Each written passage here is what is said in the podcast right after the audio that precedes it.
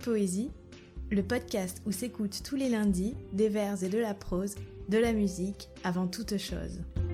Tonight, tonight, tonight, I opened up my eyes. Épisode 12 Sensation d'Arthur Rimbaud. Parler des poèmes de jeunesse d'Arthur Rimbaud pourrait relever du pléonasme, puisque le poète, particulièrement précoce, écrit ses textes entre l'âge de 15 et 21 ans, après quoi il décidera de renoncer à l'écriture.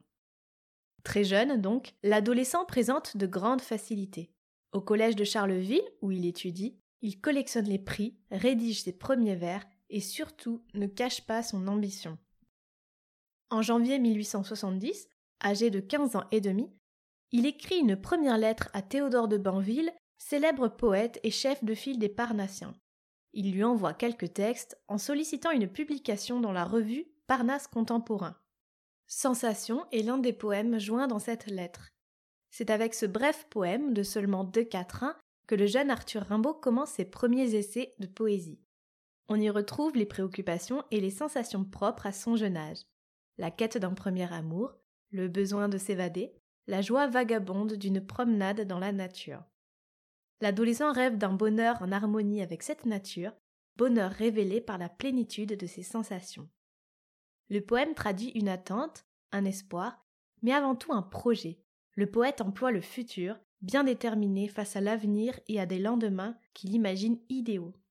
Rimbaud évoque d'abord des sensations tactiles et sépare le conscient de l'inconscient, le monde matériel de la rêverie. Il ne faut penser à rien. C'est au cœur de la sensation même qu'on peut atteindre cet état de plénitude. Le bonheur pour Rimbaud est avant tout le fruit d'une expérience intime de ses propres sens, de la vue au toucher.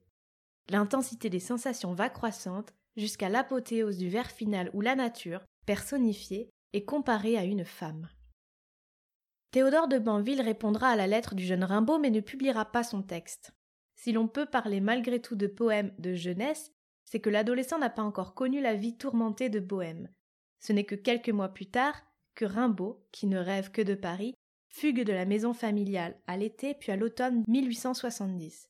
Ses passages à Douai et Charleroi, avant d'arriver enfin à la capitale quelque temps plus tard, marqueront le début d'une vie littéraire aussi brève qu'intense et chaotique.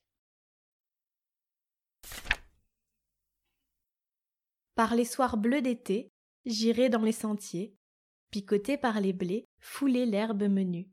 Rêveur, j'en sentirai la fraîcheur à mes pieds. Je laisserai le vent baigner ma tête nue. Je ne parlerai pas, je ne penserai rien, mais l'amour infini me montera dans l'âme et j'irai loin, bien loin, comme un bohémien, par la nature, heureux comme avec une femme. Pour compléter cette lecture, vous trouverez dans les notes de cet épisode la lettre envoyée par Rimbaud à Théodore de Banville en 1870, ainsi que deux autres poèmes de jeunesse. Pour ne rater aucune publication de Minute Poésie, pensez à vous abonner depuis votre plateforme d'écoute. Si vous écoutez cet épisode depuis Apple Podcast, vous pouvez laisser 5 étoiles ainsi qu'un commentaire afin de permettre à d'autres auditeurs potentiels de découvrir Minute Poésie.